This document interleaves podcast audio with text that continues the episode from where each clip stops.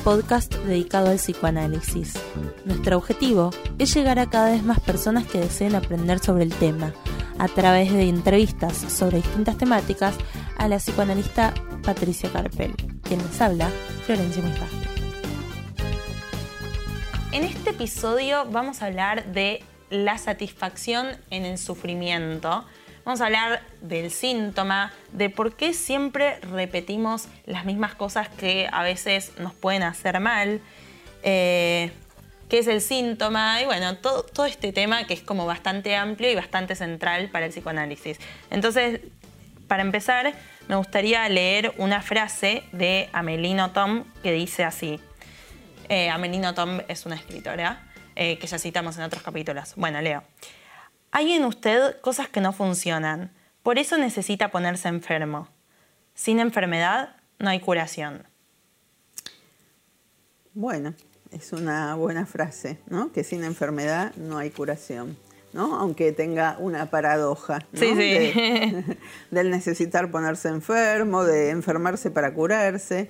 Eh, porque me parece eh, que si no registramos que hay algo que nos hace mal, que nos enferma en el sentido de que lo padecemos, que lo sufrimos, que nos hace mal, es difícil que hagamos algo distinto, que intentemos cambiarlo, que lo cambiemos. Entonces, la enfermedad puede ser ya la expresión de combatir eso, eh, de eso que nos sucede, eh, dar un paso hacia la curación, de transformar eso. Por ejemplo, eh, una persona que diga, sí, a mí eh, termino peleándome con todos mis amigos, ¿y por qué? Y quizás dice, no, porque la gente es jodida, porque es envidiosa, porque es resentida. Mientras el tema sea del otro, bueno, quizás va a seguir en esta situación de todos son jodidos y me peleo por eso. El y problema bueno, siempre está allá afuera. Él afuera de eso, la gente es así. Ahora, no hay posibilidad de cambiarlo en ese punto. Entonces, la posibilidad de cambiarlo registra eso como una enfermedad en el sentido de, más bien como un síntoma, diría, ¿no? En el sentido de, ¿qué hago yo para que siempre obtenga la misma respuesta? ¿O qué hago yo con qué gente me junto? ¿O qué produzco yo en la gente con la que me relaciono para que siempre me vuelva eso de los otros? ¿De qué, de qué modo yo me pongo en juego con los otros? Entonces creo que Amelino Tom a mí me ubica, ¿no? Lo que dice me orienta en relación a pensar eso, ¿no? Ubicar el sufrimiento eh, y la implicación. La implicación sería de qué manera tengo que ver yo con lo que me pasa. Claro. ¿Mm? Entonces estoy implicado. Entonces, si estoy implicado, si tengo algo que ver, algo puedo hacer si, si quiero cambiarlo, si lo registro como algo que anda mal en mí y que no quiero. ¿Mm? Ok, y bueno, ¿qué es el síntoma? O sea, se escucha mucho la palabra síntoma dentro de la medicina, pero me parece que para el psicoanálisis no es lo mismo, ¿o no? Eh, bueno, el síntoma es un signo de algo que no funciona. De hecho, la fiebre quizás es un síntoma de que hay un proceso en el cuerpo que algo anda mal, que algo no anda, señala algo. Entonces, pero para el psicoanálisis podríamos, eh, bueno, hay muchas definiciones, en principio diría, eh, y en relación a lo que eh, veníamos situando, que el síntoma es cuando uno se percata de que algo le hace mal, percatarse de un malestar. Entonces, de que me sigue pasando lo mismo, de que lo padezco, de que no la paso bien, lo que no se soluciona, lo que persiste, ¿no? Entonces, el síntoma, y acá voy a eh, uno de los modos de definir el síntoma desde el psicoanálisis, es una satisfacción ignorada que hace sufrir. En tanto, el síntoma porta una satisfacción, una satisfacción rara, anómala. ¿Por qué? Porque lo que decimos que algo se satisface, algo esto hace sufrir. Uno asocia satisfacción con bienestar y ahí lo desasociamos nosotros. Hay satisfacciones que no dan bienestar. Hay satisfacciones Claro. pulsionales, algo se satisface, pero que nos trae sufrimiento, ¿no? Entonces es una satisfacción paradójica. Sí, sí. Eh, en la vida humana está la tendencia a algo que es indeseable, algo que nos hace mal, ¿no? Eh, bueno, ¿y por qué es difícil de dejar un síntoma? Porque tiene- hay, hay una satisfacción ahí. Sí, me hace pensar como en una situación muy particular que, por ejemplo, en mí, pero sé que pasa como mucha gente, no sé, yo estoy mal por algo y no sé, me pongo a llorar y, y yo digo, a ver, es como que lo estoy sufriendo, como no me gusta estar llorando y estar mal por algo, Pero en algún punto digo, como, che, me gusta estar dramatizando, como esa satisfacción ahí que, que ahí es cuando después de tanto trabajo, cuando me pude dar cuenta que había una satisfacción y ya me lo tomo hasta incluso con gracia. Sí. Pero hasta que no te das cuenta de esa satisfacción, bueno, la padeces, como, como decís. Claro, claro, porque bueno, esto que vos decís, esto que te pescas en... ¿Y por qué volver a ese lugar? ¿Y por qué estás haciendo eso? ¿Cuál es el gusto? ¿Qué es lo que no te deja salir de ahí y decir, bueno, me conecto con otra cosa, lo hago distinto? O un paciente que decía, cada vez que voy a un trabajo nuevo, llego tarde. Y se odia después a sí mismo por eso, ¿no? Entonces, lo hace sufrir. ¿Qué se satisface ahí, uno diría? Bueno, hay una satisfacción pulsional en juego y en esto decimos que el- en el psicoanálisis se lee en el síntoma algo de lo paradojal. ¿Y qué tiene, cómo se relaciona este síntoma con, est- con la repetición de que, bueno, siempre vuelvo a hacer lo mismo? Bueno, por un lado digamos que el síntoma es una formación de compromiso, que el síntoma compromete distintas instancias. Freud habló del inconsciente y la conciencia, del yo y el ello, del yo y la defensa, ¿no? Y, que implica un trabajo psíquico. La persona lo padece, no se adueña, ¿no? Entonces, eh, lo hace y a veces no puede dejar de hacerlo. Y ahí no cuenta la inteligencia, ¿no? que alguien le diga, eh, decírselo a sí mismo. Se satisface algo más allá de la persona. ¿no?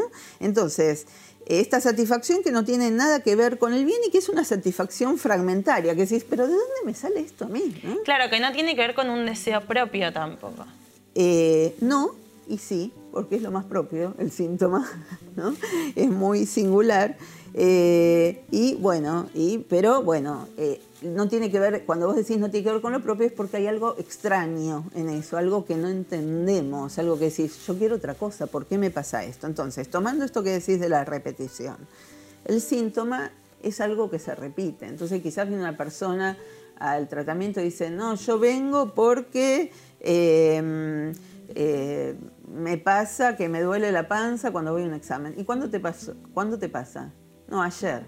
¿no? Entonces eso no sería un síntoma en el sentido de la repetición. Quizás viene porque siempre antes del examen se pone tan mal que no puede ir a rendirlo. O siempre que va a dar un examen se olvida y tiene aplazos y no puede avanzar en la facultad. Entonces es algo de una repetición, algo que vuelve al mismo lugar y uno dice otra vez en el mismo lugar y sí, otra vez en el mismo lugar. Entonces hay una, la satisfacción hace que eso se fije en ese lugar, que es la satisfacción de la pulsión. ¿no? Eh, podríamos decir, para el psicoanálisis la pulsión es la pulsión de muerte, ¿no? La pulsión, algo que lleva ¿no? a una repetición de algo no deseado, eh, ¿no? Eh, pero que insiste y va hacia ese lugar. Vos dijiste algo antes, el tema de cuando vos te decías a vos misma, "Ah, ¿te gusta esto? Como que en algún punto digo, bueno, pará, un poquito te gusta dramatizar. Eh, bueno, quizás lo que podemos decir frente a esto es que quizás alguna persona le dice a otra, ah, vos estás mal porque te gusta, Sí, sí, sí. ¿no? Una frase muy escuchada. Una frase muy escuchada. Sufrís porque querés o siempre haces lo mismo como a propósito. Bueno, entonces estas frases tienen... O no cambias porque no querés. Sí, sí. O amate, ¿no? Y, ¿no? Como, como imperativos, ¿no? Sí. Entonces, eh, estas frases tienen su complicación porque si bien pescan que hay algo de una satisfacción, esa satisfacción no tiene que ver con el gusto. O sea, lo hace porque algo lo lleva a repetirlo más allá de la voluntad del yo, más allá del yo. Pero no es que haya un gusto, pero sí hay algo que se satisface. Entonces, muchas veces las personas vienen culpables al tratamiento, no, porque al final yo hago esto y es co- como si me gustara y entonces me siento todavía peor porque encima de hacerlo, encima me gusta. Entonces, va hacia el lado de, una culpabilidad y quizás ahí es conveniente separar. Sí hay una responsabilidad en esa repetición, pero no es que hay un gusto. Hay algo, una repetición, un automático que va más allá de uno. ¿no? Entonces, ¿esto quiere decir que la persona no puede hacer nada con esto? No, de ninguna manera diría que no puede hacer nada. Puede hacer algo para detener esa repetición, ¿no? Que lo deja en una situación de tanto... O sea, es responsable de su goce, digamos. Así es, así es, es una... es No algo- culpable. Bien, sí, va por ahí. No culpable en el sentido de tener la culpa, ¿no? Que es algo muy super yoico, que es decirle, y encima ¿no? Te gusta y además vos lo haces y tenés la culpa. No, la responsabilidad es otra cosa, que tiene que hacerse cargo. Sí, la más difícil. Hacerse cargo incluso del inconsciente de uno, o sea, de lo que a uno le pasa sin que uno decida con suyo. O sea. Claro, sí, sí. Eso, eso es lo, eh, digamos, interesante que tiene eh, quizás la lectura del síntoma desde el psicoanálisis, cómo responsabilizarse del goce y hacer algo para detener ese goce malo, ese goce que nos hace mal. Y bueno, un poco se me viene a la mente como otro episodio del que hablamos de anorexias y bulimias. Y me parece que se podría relacionar esta satisfacción pulsional eh, de la que estamos hablando en las bulimias y en las anorexias. Eh, porque muchas veces, viste que, como vos decías en ese capítulo, se come sin deseo, por ejemplo, los atracones, ¿no? Eh, entonces, se puede hablar de una satisfacción pulsional que no es placentera, que es como lo haces, pero comes, como el comer, que es algo que puede ser re placentero, pero en esas ocasiones no. Sí, sí, me parece que efectivamente podemos hablar de un comer que no es placentero, que no hay gusto, pero hay un, empuje, ¿no? Cuando escuchaba a las pacientes dicen, un empuje que, que, no lo puedo parar. Y yo me digo, para, para, para, y a veces no es suficiente, y sigo comiendo, y se come sin ganas, sin placer, sin gusto, sin medida, muy lejos de lo voluntario o también el empuje a llenarse de nada, ¿no? Y no comer, ¿no? Y acumular más nada en el cuerpo, ese vacío, ¿no? Y no poder parar y decir, ¿por qué me pasa esto a mí? ¿Qué parte de mí no quiere que, yo esté bien? Podríamos decir que ahí hay un goce malo, ¿no? Que eh, un, un, analista decía el goce bueno y el goce malo como el colesterol bueno y el colesterol malo, ¿no? Una cosa es el goce del gustito, como esto porque me doy el gusto, me gusta. Y otra cosa es ese goce que es malo en el sentido de que si le preguntas a alguien que tuvo un atracón si disfrutó de la comida, te va a decir, no, para nada. Agarré lo que había a mano, no llegué ni a sentirle el gusto. Sí, de todos modos, igual este tema de anorexia y bulimia, que es tan amplio, me gustaría dejarlo también para ampliarlos en otros episodios, ya que también vos sos, eh, te estás bastante especializando en este tema hace años, así que Sí, sí, con mucho gusto lo, retomamos para decir algunas otras cosas que todavía no hayamos planteado al respecto. Pero bueno, ahora siguiendo con el tema eh, de esta satisfacción, ¿cuál es la diferencia de satisfacción y placer entonces? Eh, bueno, que Freud lo que va a plantear en un momento es que hay un más allá del principio del placer. O sea que hay, ¿no? cuando antes mencioné pulsión de muerte, va esto. La pulsión de muerte es que hay un más allá del principio del placer. Que hay un goce que no sirve para nada y que nos hace padecer y que hay una repetición, hay una tendencia a esta repetición. Él lo plantea después de la, de la Primera Guerra Mundial, en 1920, cuando ve los sueños de pesadilla que se repiten, se repiten, se repiten, y ahí hay un más allá del principio del placer, no hay nada de lo placentero en juego. Y el aparato psíquico nos lleva a eso y hay, bueno, y hay un compromiso, cuando decimos que el síntoma es un compromiso, es que hay una lucha entre fuerzas. Y que hay algo ahí que se decide, el síntoma compromete una con otra y logra negociar algo. Eh, entonces, el síntoma más que placentero es displacentero, pero displacentero con satisfacción pulsional.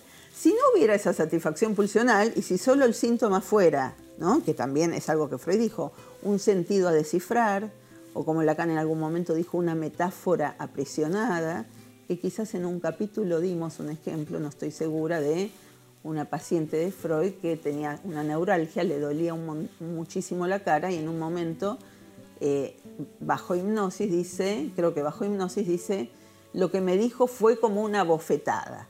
Sí, me suena que lo dijimos. Bueno, entonces el síntoma puede, puede tener ese sentido, puede ir adquiriendo sentidos, pero no es que porque se dice el sentido ya se desarma. Eh, muchas veces hay que pasar varias veces por los sentidos de los síntomas, porque además de los sentidos, el síntoma tiene, hay una satisfacción de la pulsión, es algo que lo vimos en el capítulo de la sexualidad. La pulsión se fija y hay una fijación que es muy difícil de eh, conmover. Entonces, ver cómo esa zona erógena que está comprometida en el síntoma, bueno, puede haber algo que movilice ¿no? y que la pulsión no vaya a causar ese malestar, ¿no? que, que algo de esos usos fijos de, la pulsión cambie. Por ejemplo, hay un ejemplo que lo tomamos mucho porque es un ejemplo de Freud, de su paciente Dora que tosía y que iba teniendo distintos síntomas siempre en la garganta, afonías, toses, distintos síntomas. Entonces Freud lo que ubica ahí es que va el síntoma va teniendo distintos sentidos, que va realizando distintas fantasías inconscientes, pero que además hay una zona erógena de satisfacción pulsional, bueno, que está ahí anclada en el cuerpo. O sea que ahí la tos con respecto a la garganta tiene que ver con una zona erógena de ella con la garganta, digamos. Exactamente. Pero... Qué loco que el síntoma como que se dé en esa zona erógena para ella. Claro, y en otro se le dará en otra zona erógena. ¿no? por, ejemplo, una paciente, en un caso que está publicado, su zona erógena tenía que ver con retener el ir al baño a orinar y tenía mucha satisfacción en eso. Eh, y entonces eh, había una serie de síntomas que tenían que ver eh, con el agua. Entonces, hay distintas zonas erógenas para cada uno y esas zonas están ahí y van recibiendo distintos sentidos. Entonces se van descifrando los sentidos, pero a veces hay que dar todas distintas vueltas para que algo de eso cambie, ¿no? Y esa satisfacción pulsional no nos cause el sufrimiento que nos está causando. Ok. Entonces, ¿cómo se explica que, o sea, cada persona tenga los síntomas en distintas partes del cuerpo? Esto que decías de, no sé, a una en la garganta, otro eh, bueno, en la panza, otro en, qué sé yo, cada uno en otro lugar?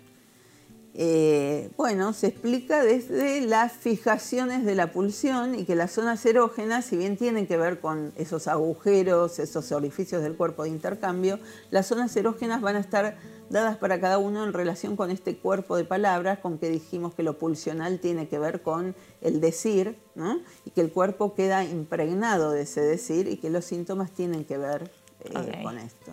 ¿Y el síntoma puede ir cambiando de sentido o va a ser como siempre igual? No, puede ir cambiando de sentido. Por ejemplo, eh, una paciente que en un momento de eh, jubilarse ve que todo el mundo se le presenta cerrado y que ya no tiene más nada que hacer. Lo, lo que la va a remitir cuando empieza a hablar es que en su infancia por tener una enfermedad no muy grave, pero la, la cuidaba mucho, la sobreprotegía, entonces le decían, esto no podés, a este lugar que va tu hermano tampoco ahí podés ir, tampoco ahí podés ir. Entonces el mundo se le presentaba cerrado y ella lo que hizo cada vez que pudo hacer algo en la vida es decir, bueno, pude encontrar algún agujerito por donde pasar, ¿no? Entonces, ella con la jubilación se le vuelve a presentar el mundo como un paredón, ¿no? Porque ella decía, en mi casa era una pared, todo lo que yo decía rebotaba. Entonces, ¿qué se puede hacer en relación a ese síntoma que fue cambiando de sentido, que no, fue lo mismo en la etapa de la jubilación que en otro momento, ¿no? Le costó tener hijos, ¿no? Eh, y, le costó en relación a jubilarse, pudo encontrar la manera ella de entrar a algo que no podía haber, no podía eh, no pudo en su vida, no tuvo tiempo, que es estudiar algo que le encantaba, que era muy difícil conseguir vacante, pero pudo encontrar el lugar porque ella pudo hacerse un, eh, un agujerito. Con lo cual es transformar algo de lo, de lo que se sufre en algo distinto, no que siempre vuelva a aparecer ese paredón. Ahí sería como que el síntoma cambió de sentido. Cambió de sentido, pero que con eso sintomático también se puede hacer algo que no sea sufriente. Claro, o sea, un síntoma no siempre es sufriente. Digamos, hay una transformación de un síntoma, ¿no? Que tiene que ver con un trabajo analítico que puede hacer que ya de eso no se sufra, ¿no? Que se pueda hacer un uso de eso distinto. Ella saber cómo encontrar el agujerito. Y eso le permitía, ¿no? Claro, sí, sí. Eh, hacer algo con eso. ¿Y, cómo sabes desde qué momento algo es un síntoma? ¿Cuándo, ¿Cuál es el límite que decís esto es un síntoma o no lo es? ¿Y cuándo deja de serlo también? Eh, mucho tiene que ver con lo subjetivo en relación a cómo ese sujeto repara en que eso le molesta o no le molesta. Puede decir una persona, bueno, eh, me va mal en los exámenes, ¿no? Esta persona dice, bueno, pero es así, a todos les va mal, es una facultad muy difícil.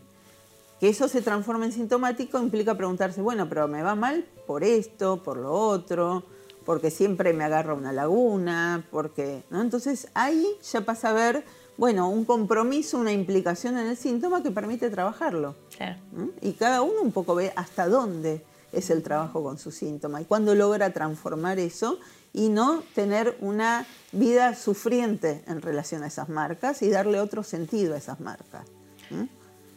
Eh, Y en este punto quizás me interesa agregar, porque muchas veces cuando se va esto, por ejemplo, esta persona que decía la del paredón, es muy fácil caer en, bueno, ah, la culpa la tienen los padres, que la criaron mal. sí, de vuelta al tema de la responsabilidad. Exacto. Y hay, y hay pacientes que incluso se sienten culpables de culpar a sus padres. O sea, entonces, no va por ahí la cosa. Cuando hablamos de sus padres, no hablamos de sus padres objetivamente, hablamos de lo que de lo que la marcó de eso, de las marcas que ella misma sin saberlo eligió de eso, y de cómo si hay un paredón, ¿no? Si ella de eso hizo un paredón, cómo también desarmar ese paredón. Claro, sí, sí. Entonces no es hablar mal de los padres, sino que es ubicar las propias marcas, lo que se escuchó del otro, lo que se eligió escuchar, para elegir hacer algo diferente. ¿no? Sí, cuando estábamos preparando el capítulo me dijiste algo así como que Freud decía que el síntoma es un huésped mal recibido.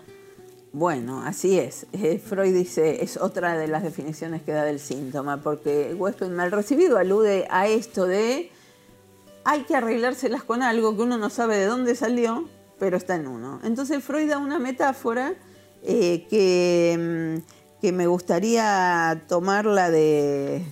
Freud la da, pero es una misma que toma Melino Tom en uno de De sus vuelta libros. Melina Tom. Sí, es una Siempre escritora que a mí me gusta mucho y hay que darle a los artistas la delantera en cosas que dicen para después pensarla. Voy a, voy a decirlo como lo dice ella, pero Freud toma el mismo ejemplo y lo toma un- muchos años antes, ¿no? Amelino Tom dice, el accidente mental es una mota de polvo que por casualidad penetra en la ostra del cerebro, pese a la protección de las conchas cerradas que representa la caja del cráneo. De repente, la tierna materia que habita en el corazón del cráneo se ve perturbada, se siente asustada, amenazada por ese cuerpo extraño que acaba de colarse en su interior. La ostra, que vegetaba pacíficamente, activa la alarma e intenta defenderse. Inventa una sustancia maravillosa, el nácar. Envuelve la partícula intrusa para incorporarla y así crear la perla. Me parece que es una metáfora preciosa, que Freud también la toma, que es eso de lo que viene a perturbar, ¿no? ¿Qué hacer con eso? Eh, y hacer con eso puede ser una invención maravillosa.